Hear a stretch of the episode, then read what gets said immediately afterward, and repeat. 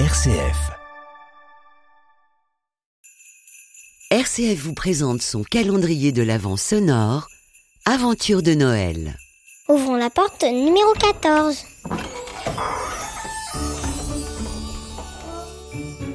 Souvenir de Noël de Christine. C'était dans les années 90, une messe de minuit dans une église ordinaire d'un quartier populaire. L'église est comble. Arrive le moment où le prêtre donne la paix du Christ et il a la lumineuse idée d'inviter tous ceux qui parlent une autre langue que le français de venir au micro nous partager la paix du Christ dans leur propre langue.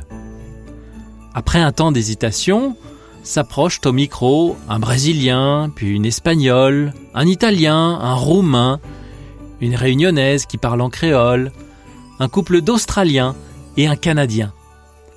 Très à l'aise, certains en profitent pour en rajouter un peu. Dans l'assemblée, les visages s'illuminent peu à peu, des sourires apparaissent, un bref silence avant un flot d'applaudissements. Un esprit de fraternité semble traverser tous les cœurs et le mien bondit de joie. Aujourd'hui, je repense à ce moment et me dis que nous avons besoin de croire plus que jamais que toute femme, tout homme est fait pour la paix.